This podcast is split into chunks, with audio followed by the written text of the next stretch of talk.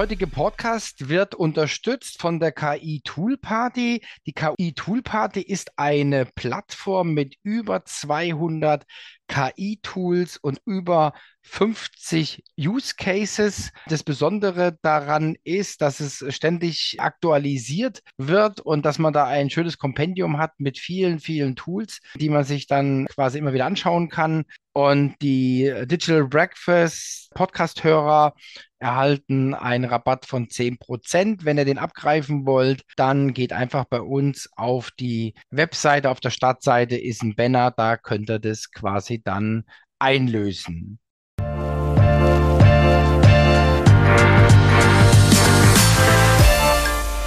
Ja, hallo, ich darf euch recht herzlich begrüßen zu einer weiteren Episode des Digital Breakfast Podcast. Herzlich willkommen, schön, dass ihr da seid. Und heute geht es um Xing, das Drama und Lösungsansätze. Und damit probieren wir was Neues. Und zwar machen wir eine kleine Podiumsdiskussion mit zwei langjährigen Xing Ambassadors. Einmal mit dem Martin Müller, der vor ein paar Tagen, vor ein paar Wochen 18-jähriges Bestehen einer Xing-Gruppe gefeiert hat mit 70.000 Mitgliedern und dann weiterhin den Oliver Gassner, der die Ambassador Bodensee-Gruppe leitet und mit beiden spreche ich und da bin ich gespannt, ja, was, was daraus kommt. Herzlich willkommen zum Podcast des Digital Breakfast. Thomas Barsch spricht darin mit Experten über Themen der digitalen Transformation. Er veranstaltet jeden Dienstag und Freitag das Digital Breakfast. Alle Informationen dazu findest du auf www.digitalbreakfast.de. Abonniere dort den Newsletter und außerdem abonniere diesen Podcast und bleibe auf dem Laufenden. Mein Name ist Valerie Wagner und ich wünsche dir viel Spaß beim Hören. Ja, hallo Martin. Hallo Thomas, grüß dich. Ja, schön, dass wir zusammenkommen. Wir haben ja ein brandaktuelles Thema, was ja jetzt gerade so die letzten Wochen so rumgeistert und mich persönlich hat es dann auch im Urlaub getroffen. Das heißt, Xing wird den Eventmanager und die Gruppen zum Jahresende einstellen. Und jetzt habe ich dich natürlich ausgewählt als ein Xing-Mitglied der ersten Stunde, genauso ein Ambassador der ersten Stunde. Vielleicht sagst du einfach mal ein bisschen was zu deiner Xing-Historie und äh, was auch wichtig ist, ich meine, du hast ja auch Resultate, du hast ja auch gewisse Assets auf Xing erzeugt, ja, mit der Plattform dass du da vielleicht auch noch mal so ein bisschen äh, was drüber sagst, ja, wo du da gerade jetzt ist bei Xing stehst, was du dir erarbeitet hast. Ja, das war natürlich auf der einen Seite ein Schock, auf der anderen Seite haben wir natürlich auch ein bisschen damit gerechnet, weil, sind wir mal ehrlich, wir haben alle unser, unser Haus auf fremdem Grund gebaut, weil der Grund ist Xing, der gehört uns nicht und wir alle haben da große Gruppen aufgebaut. Wir hatten hier in Köln gerade am, wann war das, Ende Juli, ein großes Event zum Thema 18 Jahre Xing Regionalgruppe Köln, wo über 100 Teilnehmer zusammengekommen sind, und wirklich gefeiert haben, dass wir seit 18 Jahren Networking betreiben, mithilfe von Zing. Und ja, dass es halt einen 19. Geburtstag nicht gibt, habe ich an dem Tag in der Form auch noch nicht gewusst. Aber wir sind eben alle auf die Füße zurückgefallen, in die Realität zurückgekommen, dass wir wirklich überlegen müssen, wie können wir unsere Netzwerke bündeln, wie können wir unsere Reichweiten gestalten. Und wir müssen uns halt auch fragen, sind Gruppen wirklich noch up-to-date? Weil, wenn wir mal ehrlich sind, viele der 35.000 Zing-Gruppen waren eben auch relativ inaktiv. Und heute, wo es diesen Shitstorm gibt, wo alle sagen, ich kündige mein Premium, muss man überlegen, dass die Leute, die am lautesten schreien, wahrscheinlich auch die gewesen sind, die nicht gerade damals am aktivsten waren. Und jetzt geht es eben wirklich darum zu schauen, wie geht es weiter. Als offizieller Zing-Ambassador haben wir die Möglichkeit, auf Zing weiterhin unsere Reichweite aufzubauen. Als normaler Zing-Nutzer könnte man natürlich zu LinkedIn wechseln. Es gibt auch viele Moderatoren, die darüber nachdenken, eigene Communities aufzubauen. Die muss man natürlich auch erstmal vollkriegen kriegen. Und ich sage auch noch, nicht als Ambassador, aber auch als Vertriebler, äh, selbst wenn die Gruppen und Events weg sind und es ein bisschen ruhiger wird, selbst dann kann man noch über Zing, gerade im Bereich Mittelstand, sehr, sehr gut Kontakte knüpfen und aus den Kontakten eben auch noch gute Gespräche und Kunden machen, auch wenn es halt offiziell eine HR-Plattform ist. Und abschließend noch die Idee oder auch meine Aussage, dass ich nachvollziehen kann, dass Zing eben das Geschäftsmodell wechselt in den Bereich HR und Personal rein will. Aber dann muss ich und auch andere eben auch akzeptieren, dass eben Vertrieb und Networking nicht mehr die Kernkompetenz der Plattform Zing ist. Also da sind jetzt die Punkte, wo wir einfach schauen müssen, wie wir uns da in den nächsten Wochen und Monaten entwickeln. Vielleicht sagst du noch mal ein bisschen was zu deinen Gruppen, die du quasi auch die 18 Jahre nach oben gebracht hast. Welche Gruppen sind es bei dir? Das war in erster Linie die Regionalgruppe Köln. Wir haben ja damals 2004 schon Events gemacht und dann hat eben Ende Juli die Firma Zing oder damals OpenBC die Gruppen eröffnet und wir hatten damals einen Coach Class Account. Das war ganz cool. Alle, die zu Events kommen wollten, hatten direkt einen Draft im Coach Class und dann wurden die praktisch in die Regionalgruppe reingeschüttet. Wir sind mit 3000 Mitgliedern gestartet. Ja, und sind dann immer mehr geworden. Und davon hatten wir halt in der Spitze Events mit über zweieinhalbtausend Teilnehmern vor zehn Jahren. Und das wird halt immer ein bisschen ruhiger. Und jetzt ist eben die Frage, äh, wie ruhig wäre es gewesen, wenn die Gruppen noch länger bestanden wären? Oder wie kann man eben jetzt auch mit den Mitgliedern, die Interesse haben, über E-Mail-Verteiler oder eben über andere Kanäle Kontakt halten, weil ich glaube, dass das Netzwerken an sich weiterhin gewünscht ist. Ich glaube, dass die Events weiterhin gewünscht sind. Wir müssen halt nur ein bisschen die Sachen umgestalten und jeder Veranstalter, Thomas, du genauso wie ich und andere, müssen halt für sich schauen, welcher Weg da in Zukunft geht. Und da, denke ich mal, können wir sicherlich bei unserem Digital Breakfast auch unsere Konzepte, unsere Ideen super gut austauschen. Absolut. Da haben wir schon ein paar Sachen in der Pipeline, da werden wir drüber sprechen. Also, was sind jetzt so die Next Best Actions? Was kann ich jetzt mit meinen Assets machen? Du hast auch keine Kölner Gruppe, hat über 70.000 Mitglieder, ja. Also, das ist ja Wahnsinn. Ja, das ist also irre. Wir haben nicht ganz so viel. Wir haben dafür 63 Gruppen und da überlegen wir uns jetzt auch, was machen wir damit? Wir überlegen uns aber auch, was können wir fürs neue Xing für einen Beitrag leisten, weil wir ja schon auch in gewisser Weise schon auch HR-nah sind, weil wir ja Leute befähigen, wir inspirieren, ja. Also im weitesten Sinne geht es ja da auch um gewisse Weiterbildung mit dem Digital Breakfast, ja. Also da, ich will da Xing auch nicht ganz abschreiben, ja. Also so ähnlich wie du will ich jetzt mal dann gucken, was gibt es dann für neue Möglichkeiten, vor allen Dingen, weil wir halt auch ja ein großer Content Creator sind mit, mit 100 Veranstaltungen, ja. Also das muss man einfach mal sehen, ja. Und ja, ich sehe das auch relativ, ich sag mal, neutral. Ich finde es schade, aber ich sehe es relativ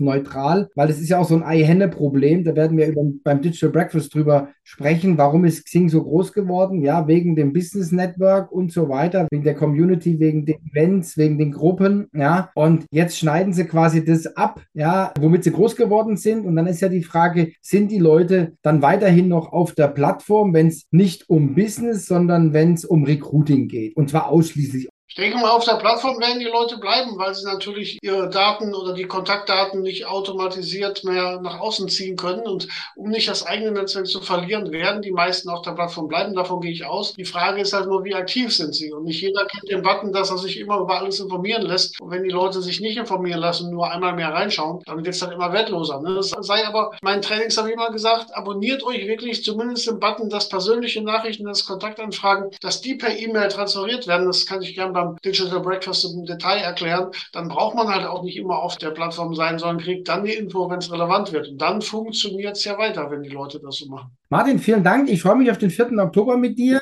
Und ja, ich wünsche dir gute Zeit. Bleib gesund und munter und bis dann. Super, Ciao. Vielen Dank, du auch. So, das war der erste Teil mit dem Martin Müller und aus Termingründen haben wir vor dem Digital Breakfast einfach nicht alle Podiumsteilnehmer an den Tisch bekommen und deswegen kommt jetzt der zweite Teil mit dem Oliver Gassner und auch darauf freue ich mich. Viel Spaß dabei.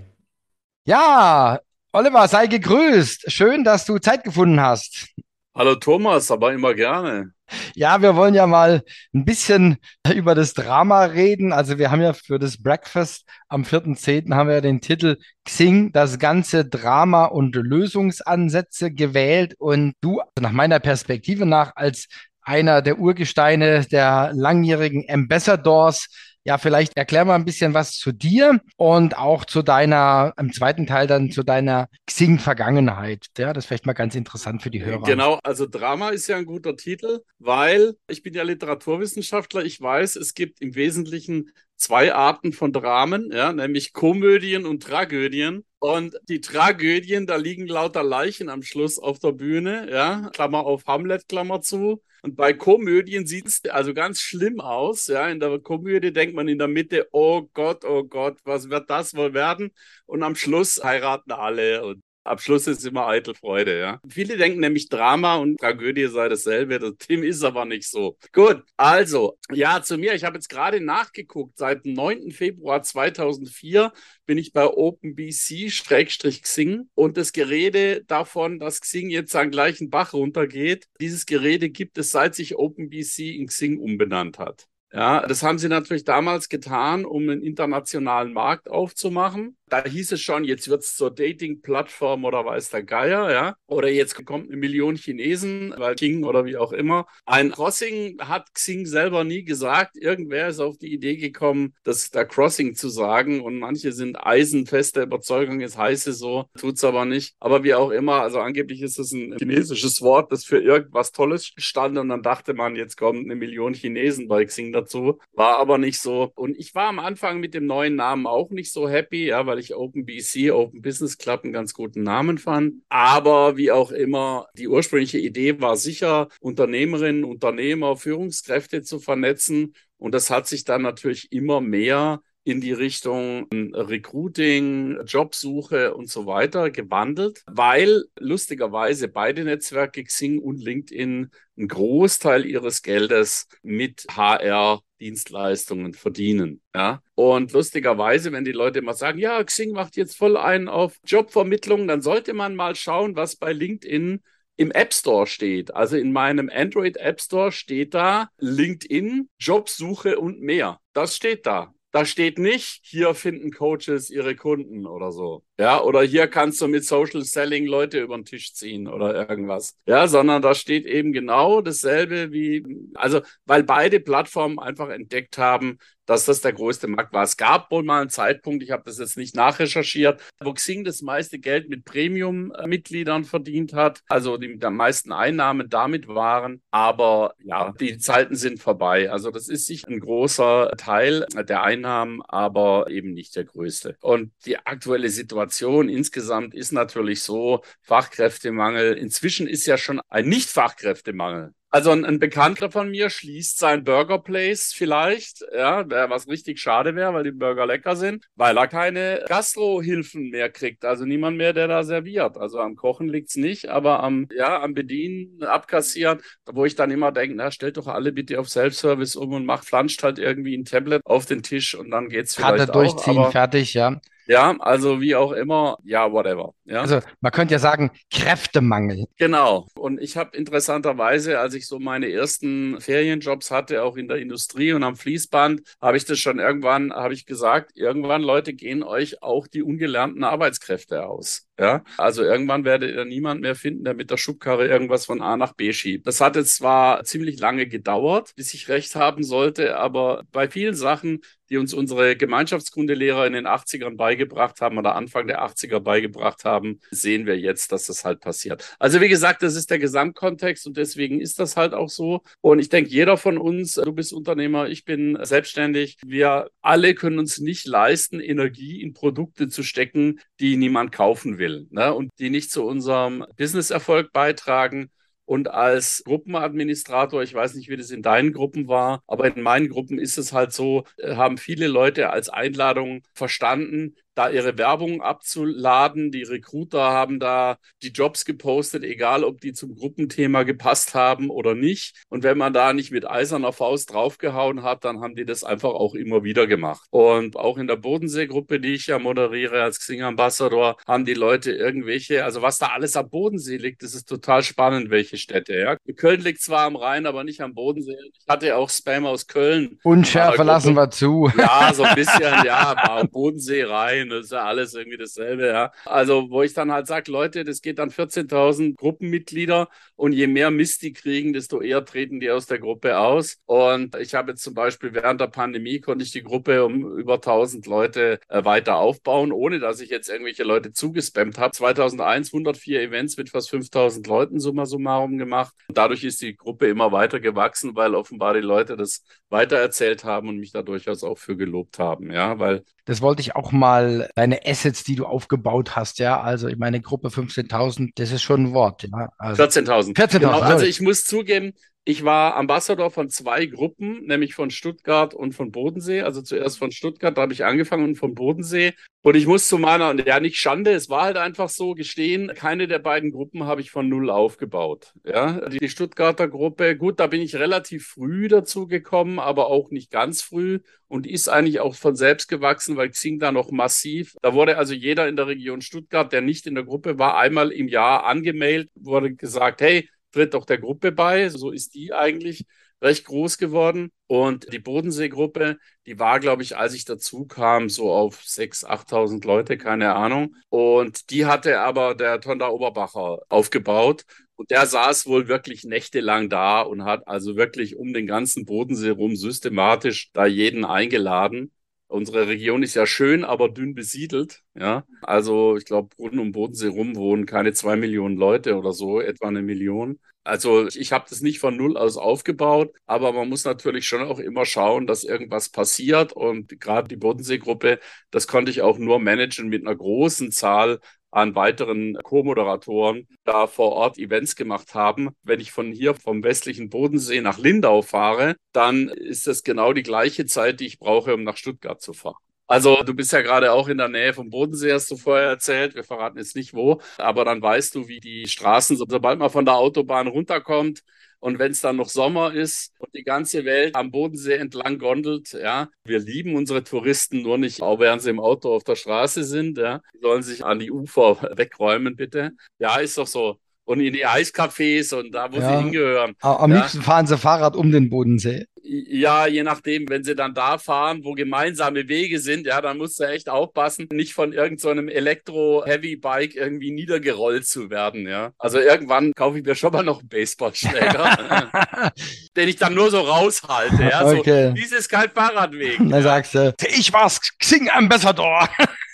Nein, das wäre schlechtes Branding. Also wir, wir, versuchen ja hier die positiven Aspekte zu betonen. Ja, also wie gesagt, äh, seit da bin ich dabei und, ich, und seitdem ist es eigentlich so, Xing ändert irgendwas und die Leute schreien, oh Gott, das ist der Todesstoß. Ich bestelle jetzt Premium ab. Und ich habe schon gesagt, die Gruppen werden eingestellt, ich bestelle Premium ab, ist wie wenn einer sagt, das Benzin wird teurer, ich lade jetzt mein E-Bike nicht mehr auf. Also es gibt überhaupt keinen Zusammenhang und man schadet sich eigentlich nur selbst. Die Gruppen sind genau exakt gleich zu bedienen als Premium und als Basismitglied. Insofern, ja, also man hatte keinerlei Vorteil. Und ich sage immer, wer Premium hatte und das Premium wirklich benutzt hat, kann ich mir ehrlich gesagt nicht wirklich vorstellen, dass der dann sagt, ich zahle jetzt statt sieben Euro oder acht Euro oder neun Euro im Monat, was Xing gerade kostet, lieber 70 Euro im Monat für ein LinkedIn Premium. Ja, kann ich mir ehrlich gesagt nicht vorstellen. Man muss natürlich zugeben, LinkedIn ist im Basismodus deutlich benutzbarer als Xing im Basismodus. Ne? Man kann Kontaktanfragen mit Text stellen, wenn es die Leute denn auch machen würden. Ja, die schicken trotzdem leere Kontaktanfragen,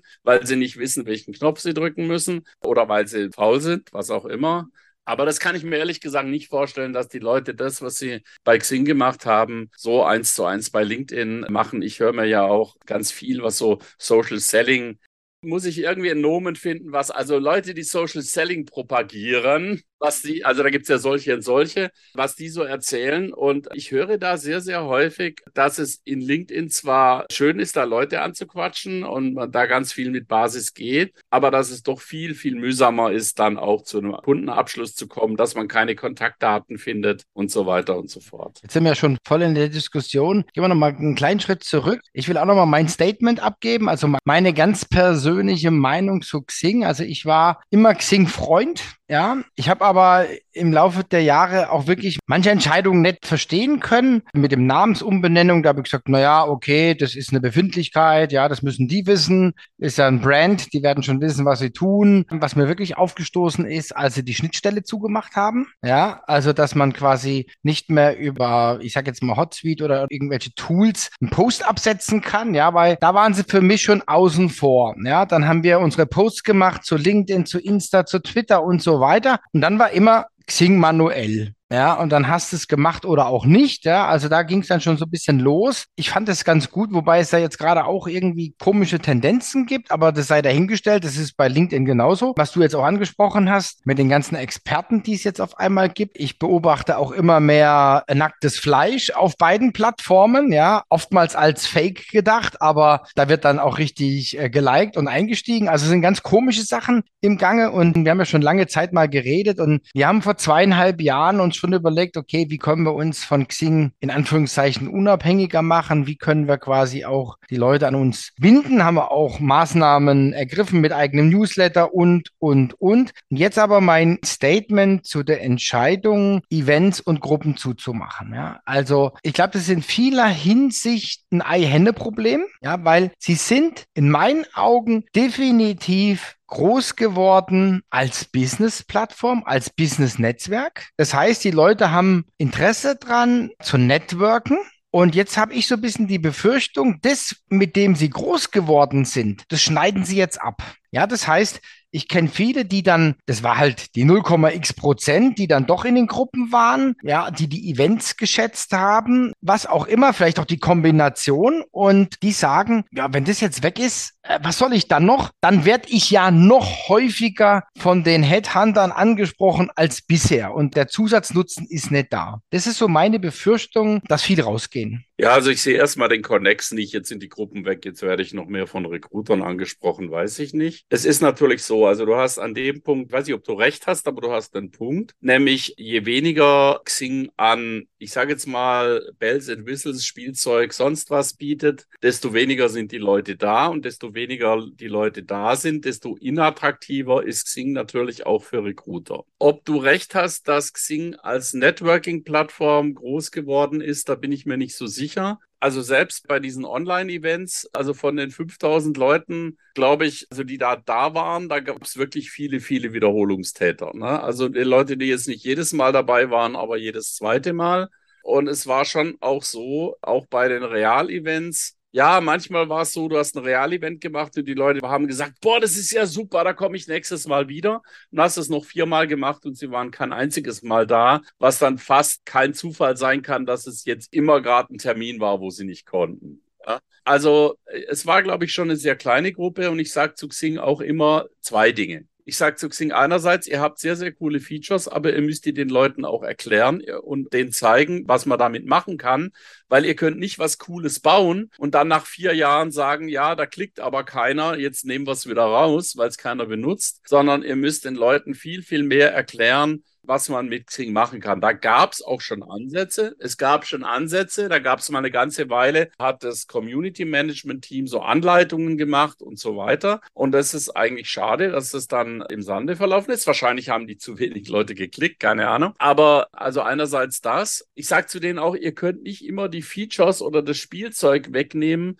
für die Power-User, weil die Power-User sind, die euer Loblied singen. Also so jemand wie du, ja, der die Plattform wirklich auf der ganzen Klaviatur bespielt. Das ist ja auch derjenige, der zu den Leuten sagt, da müsst ihr unbedingt sein. Und wenn ihr die ganzen Geschäftsführer und Führungskräfte in Anführungszeichen verliert, also die Leute oder die Kommunikatoren oder die Social Media Berater oder oder oder, wenn ihr die verliert, dann werden die zu den Leuten sagen, ja, äh, nee, Xing brauchst du nicht, das ist doof. Ja, was mir Leute über Xing erzählt haben, was da geht und was da nicht geht und wozu man das benutzen kann und wozu man das nicht benutzen kann und dass das tot ist, dann musste ich halt sagen, das ist oft auch mangelnde Kompetenz. Ja, aber die hatten keine Lust damit zu spielen, weil es halt nicht cool war. Und das Problem ist, ich muss bei so einer Plattform, muss ich sowohl den coolen Kindern Spielzeug zur Verfügung stellen, wo die dann sagen, damit kann ich arbeiten. Und den Normalos muss ich eine Plattform bieten oder eine Oberfläche, besser gesagt, bieten, eine User Experience bieten, mit der die gut zurande kommen. Und dieses Spagat, in dem Waxing, und ich würde jetzt nicht sagen, dass sie daran gescheitert sind, aber das ist halt einfach, wie soll man sagen, das ist das Spagat, das sie machen können. Und im Spagat habe ich halt nicht meinen vollen Wumms. Beziehungsweise ja, es gab ja eine Weile diese Xing Beta Tools und da konnte man irgendwelche coolen Sachen, haben sie irgendwelche coolen Sachen entwickelt in irgendwelchen äh, Kreativwochen und so weiter. Und es ist natürlich so, Xing ist ein Software-Tanker. Das ist ein Riesending, ja. Und jedes Feature, was da ist, das muss maintained werden. Da muss man ein paar Entwicklern dran sitzen. Also es gab in der Xing-Zeit verschiedene Phasen. Es war eine Weile, war es so, dass immer ein Feature entwickelt wurde mit einem Team und dann wurde das Team aufgelöst und es wurde ein neues Feature mit anderen Leuten entwickelt. Mit dem Problem, dass dann die Bugs in dem Ding, also das, was dann entwickelt worden war, wurde nicht mehr optimiert. Ja, und das haben sie irgendwann umgestellt. Ich weiß nicht, wie es aktuell ist, aber irgendwann haben sie es dann so umgestellt, dass auf jedem Produkt ein Produktmanager sitzt und der dann auch ein Team hat, das dann auch ein Tool immer, also eine Feature, eine Funktion immer wieder weiterentwickelt hat. Und immer wenn die wieder was umgestellt haben und es gab irgendein Feature, auf dem plötzlich aus irgendeinem Grund keiner wusste, wem gehört das eigentlich, dann ist das halt oft abgeschaltet worden, beziehungsweise man hat dann evaluiert, wie wird das benutzt, verstehen das die Leute und so weiter. Und wenn die Leute es halt nicht verstanden haben, dann hat man halt den Knopf gedrückt und hat es abgeschaltet. Ja, und das ist zwar einerseits schade, aber andererseits notwendig, weil sonst sieht Xing irgendwann aus wie ein Flugzeugcockpit. Da sind nur noch Knöpfe und kein Mensch weiß, was man damit macht. Also das war auch wieder mein Ei-Henne-Problem. Ja, man hat was entwickelt, aber hat es nicht verbreitet. Ja, und dann lief es natürlich nicht. Also hat man wieder eingestellt. Also da kann ich viele Beispiele, hatten ja auch einen Ansprechpartner gehabt bei Xing und die haben dann eine ziemlich coole Werbung entwickelt und haben die dann auch mit uns mal getestet. Und dann habe ich ja anhand der Conversion Rates und so habe ich gesagt, geil, bestelle ich. Was kostet es? Wo muss ich es buchen?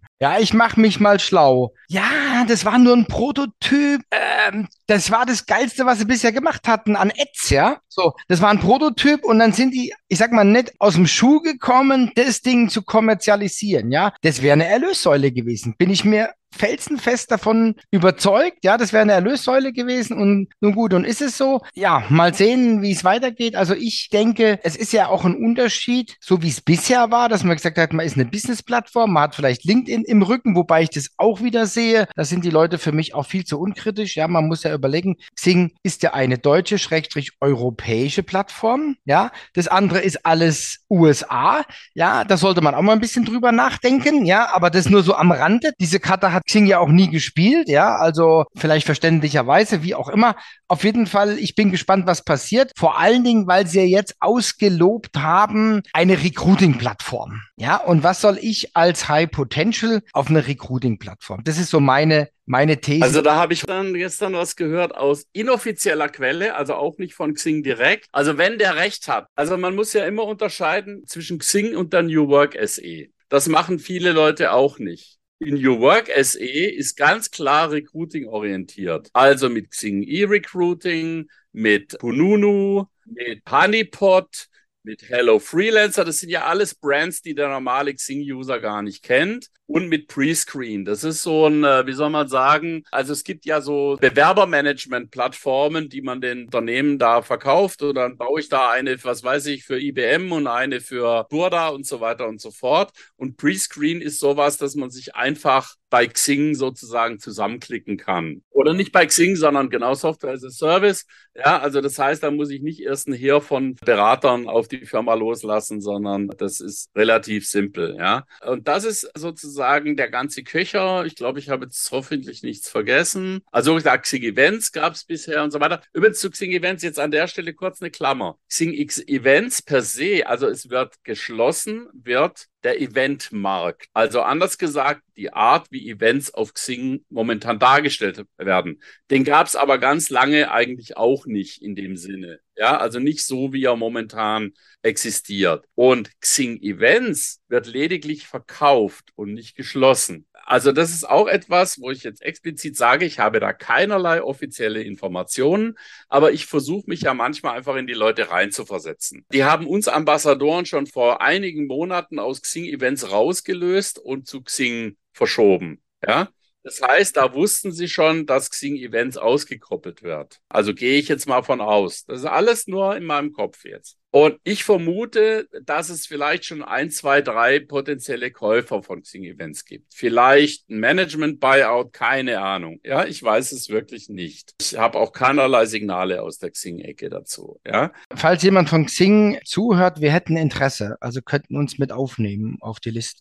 Also Thomas Barsch bitte auf die Liste schreiben, falls die anderen fünf abspringen. Ich weiß nicht, wie viele es sind, aber so. Und jetzt überlege ich mir, ich würde Xing Events kaufen wollen. Ja, was würdest du als Hauptkriterium nennen, wenn du Xing Events kaufen willst und man sagt, du kannst es danach wieder Amiando nennen, den Namen haben wir weiterhin reserviert, du kannst es aber auch irgendwie anders nennen. Oder was wäre dein Hauptkriterium? Jetzt teste ich mal, ob wir gleich denken. Also es kommt jetzt darauf an, welche Datenlandschaft dahinter ist, ja, also was ich mitkaufe, ja, die Datenlandschaft und dann einige Eventfunktionen finde ich gut. Was meinst du mit Eventfunktionen? Ja, Webseiten, dass ich Eventseitenbesucher sehe und solche Geschichten. Ja? So ganz pragmatisch. Sollten die. Eventbucher, also die, die kommen, sollten die sich gegenseitig sehen können? Ja. Genau. Also was du faktisch willst, ist, dass das Ding weiter mit Xing verknüpft ist. Also ich habe mich jetzt heute gerade wieder eingeloggt, war log dich ein mit Xing. Also wenn ich das kaufen würde, würde ich sagen, ich möchte aber die Social-Funktionen von Xing weiterhin nutzen können. Ja, das wäre für mich, wenn ich das sonst kaufe, ich kann es jetzt nicht abschätzen, wie raketenwissenschaftlich das ist, so eine Ticketplattform zu bauen. Aber Xing Events pur zu bauen, nur standalone. Also erstens ist das nicht so kompliziert. Ja, weil das ziemlich bekannte Abläufe sind. Das ist ja nicht wie wenn du jetzt TikTok neu erfindest oder so. Ja, das sind ziemlich bekannte Abläufe. Und auf der anderen Seite, ehrlich gesagt, braucht es kein Mensch, weil es genug von diesen Plattformen gibt. Also Eventim oder du kannst es mit Podio machen. Oder was hat mir jetzt jemand gesagt mit Soho Backstage? Kannst du sowas machen und so weiter. Also es gibt genug Ticketplattformen oder mit meetup.com für, ich glaube, 6 Euro im Monat oder 7 Euro im Monat kannst du sowas machen. Also es gibt genügend Plattformen, die das können. Für mich der einzige Grund zu sagen, ich kaufe das. Klar, es kann sein, du hast die bisherigen Event-Teilnehmer, aber wie willst du die jetzt genau ansprechen? Ja, aber wie auch immer. Für mich der einzige Grund, wenn ich es kaufen würde, würde ich als Hauptkriterium nennen, ich möchte, dass Xing, also dass der Login mit Xing weiterhin möglich ist und dass ich gewisse Social-Funktionen in der Schnittstelle benutzen kann. Die API, die gibt's ja noch, weil sonst würde ja Xing und Xing Events gar nicht miteinander funktionieren, weil es ja immer noch nicht integriert ist. Das haben die jetzt in 15 Jahren nicht geschafft,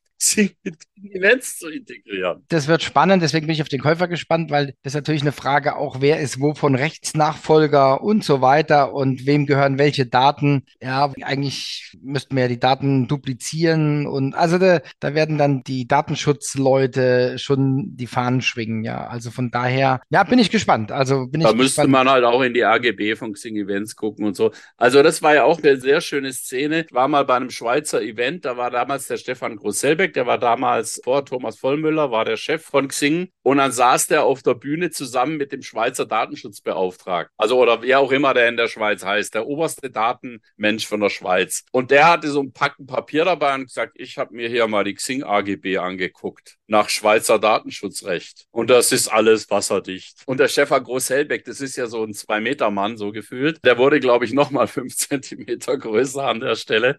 Ja, also der hat gestrahlt wie ein Schneekönig. Ja, also der war total happy. Wobei man auch sagen muss, da ist die Schweiz auch besonders, ja. Also es gibt ja genug Firmen, die ihre Entwicklungsleistung mit Daten in die Schweiz verlegen, weil sie das in Deutschland nicht machen können. Na gut, okay.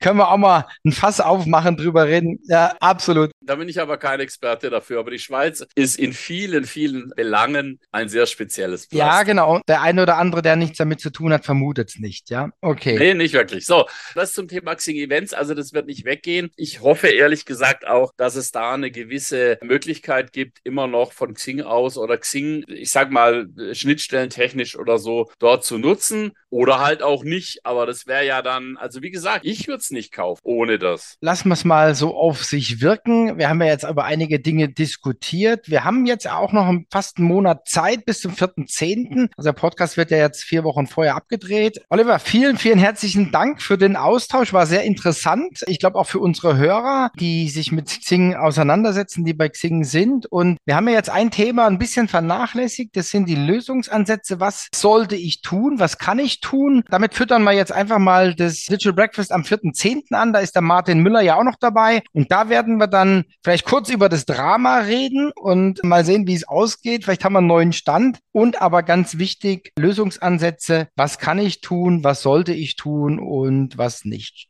Da habe ich auf jeden Fall ein paar Ideen. Ich auch, ich auch. Wir sind schon voll dran, ja. Ich darf mich recht herzlich bedanken bei dir. Schön, dass wir mal so getalkt haben. Bleib gesund und munter und Gruß an den Bodensee. Tschüss. Mache ich. Bis dann. Bye bye.